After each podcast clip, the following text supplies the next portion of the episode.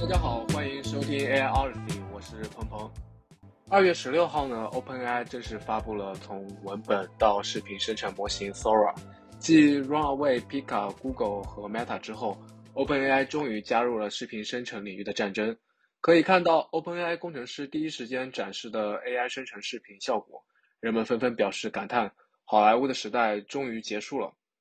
OpenAI 声称，如果给定一段简短或详细的描述，或一张静态的图片，Sora 就能生成类似电影的 1080P 的场景，其中包含多个角色、不同类型的动作和背景细节。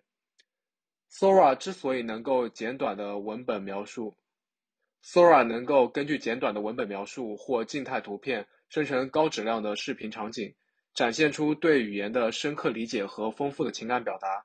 与其他模型相比，Sora 的独特之处在于其采用的扩散模型和 Transformer 结构，使其能够更准确地遵循用户的文字提示，同时保持视频内容的连贯性和真实感，而且还能感受到在物理世界中的存在方式。我们将探讨 Sora 的技术背景和其在视频生成领域的潜在影响。目前呢，OpenAI 将 Sora 的 demo 都放在 TikTok 上更新。仅仅四天时间，Sora 生成的视频就吸引了数十万新粉丝，获得了五十多万的点赞，而且这还是在没有任何宣传的情况下。Sora 的视频如此逼真，以至于 OpenAI 不得不反复声明这些视频都是虚构的。这一进展不禁让人思考：当下 AI 创作的内容如此吸引人的时候，未来人类的创作者将何去何从？Sora 的扩散模型引发了大家的关注，我们找到了一篇相关的论文。可以让大家进一步了解什么是扩散模型。简单的说，扩散模型通过其独特的前向和反向过程，解决了其他模型的诸多限制，如后验分布对齐问题，呃，如 GANS 的不稳定性，使其在计算机视觉和自然语言处理等领域受到广泛关注。这篇综述论文从采样加速、过程设计、自然优化和分布桥接四个方面。全部全方面的讨论了扩散模型的最新进展，并通过图像合成、视频生成、3D 建模等应用案例，展示了扩散模型在实际应用中的实用性和潜力。感兴趣的朋友可以通过 Show Note 查看原文。Sora 的模型虽然在视频生成方面展现出了卓越的能力，但是就 Sora 模型惊人的几何一致性引发了激烈的讨论，尤其是在模拟现实世界现象方面。尽管 Sora 模型非常受欢迎，但目前缺乏定量评估其对现实世界物理规则的忠实度的成熟指标。在这里，我们也找到了一篇论文，引入了一个新的基准，用于评估生成视频的质量。基于他们对现实世界物理原则的遵遵循程度，作者采用的一种方法，将生成的视频转换成 3D 模型，利用 3D 重建的准确性在很大程度上取决于视频质量的前提。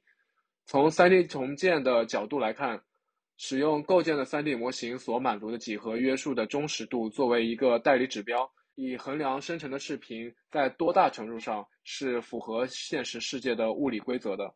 最后呢，我们借用 OpenAI 的研究员 Jason Wei 的一个观点，对 Sora 进行了一个总结。总的来说，Sora 模型在视频生成领域是具有突破性意义和价值的，但 Sora 相当于视频生成领域的 GPT-2 模型。二零一八年推出的 GPT-2 能够生成连贯且语法正确的文本段落，虽然无法在不出现矛盾或虚构事实的情况下写出一篇完整的文章，但它催生了后续几代模型的发展。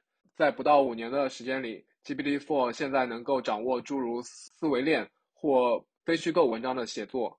同样，Sora 如今能够生成短视频，这些视频有艺术感又逼真。目前，Sora 还无法生成具有一致角色和引人入胜故事情节的四十分钟电视节目。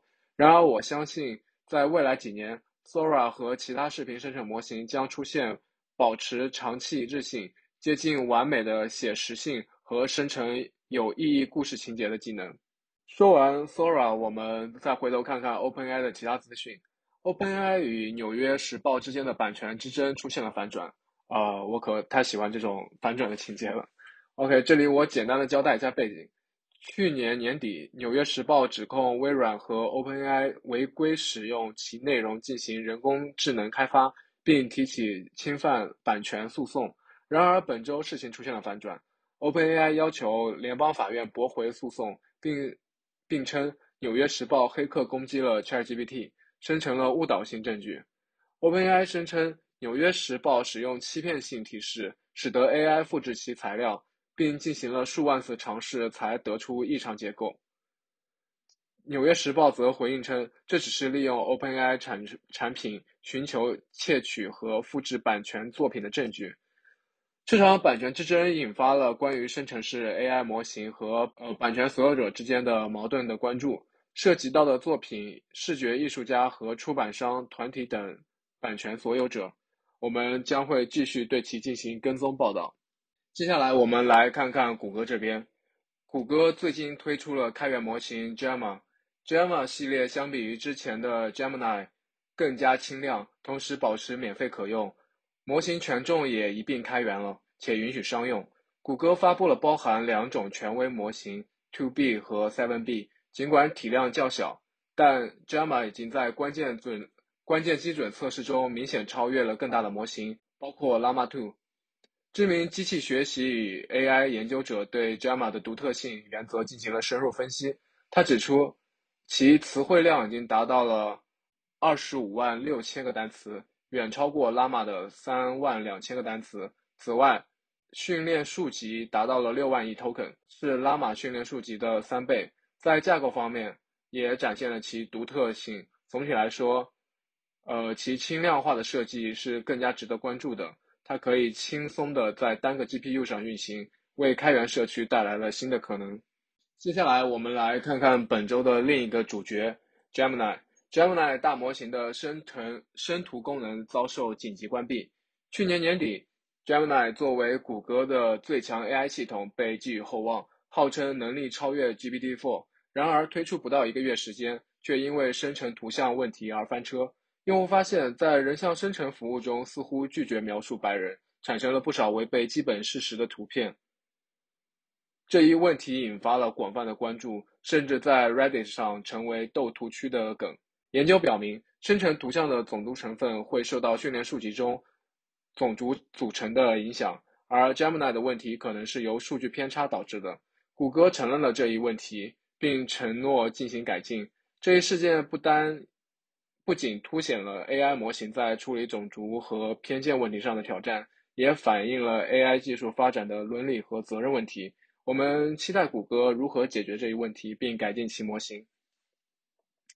OK，呃，然后我们来看一下 Meta 这边，Meta 计划在今年七七月发布 Llama 3模型，但受 Gemini 事件的影响，具体时间可能会有变化。Llama 3被称为 GPT-4 的竞争对手。旨在解决 Llama 2在回答有具有针对性问题时表现过于保守的情况。Llama 3预计将拥有一百四十亿个参数，显著提升其处理复杂查询的能力。然而，Meta 也同样面临着如何平衡安全与可用性的挑战，以及关键研究人员的离职问题。我们期待 Llama 3是否能够在技术层面带来新的经验，并成为行业领先的开源模型。接下来，我们来看看金融科技公司 Klarna 最新的公告。他们启用了 OpenAI 提供动力的 AI 客户助手。该助手已经全球上线一个月，其表现令人印象深刻。这个 AI 助手不仅处理了 Klarna 客户聊天的三分之二，还相当于七百多名全职客服代理的工作量。在客户满意度方面，它与人类代理相媲美，并且在解决问题方面更准确性更高。重复咨询的数量下降百分之二十。令人注目的是，Klarna 客户现在能在不到两分钟内解决问题，而之前平均需要十一分钟。AI 助手提供了二十四小时的不间断服务，并且支持三十五种语言，预计在二零二四年为 Klarna 带来四千万美元的利润改善。Klarna 的这一进步不仅体现了 AI 技术在客户服务领域的应用前景。也展示了如何通过技术创新提升效率和客户体验。最后呢，我们分享一则一篇来自中信证券研究的 AI 投资指南。呃，详细的信息呢会在 Show note 上贴出，感兴趣或者对 AI 投资感兴趣的小伙伴可以在 Show note 上点击查看下载。OK，以上就是本期 AI 资讯节目。感谢大家收听，我们下期再见。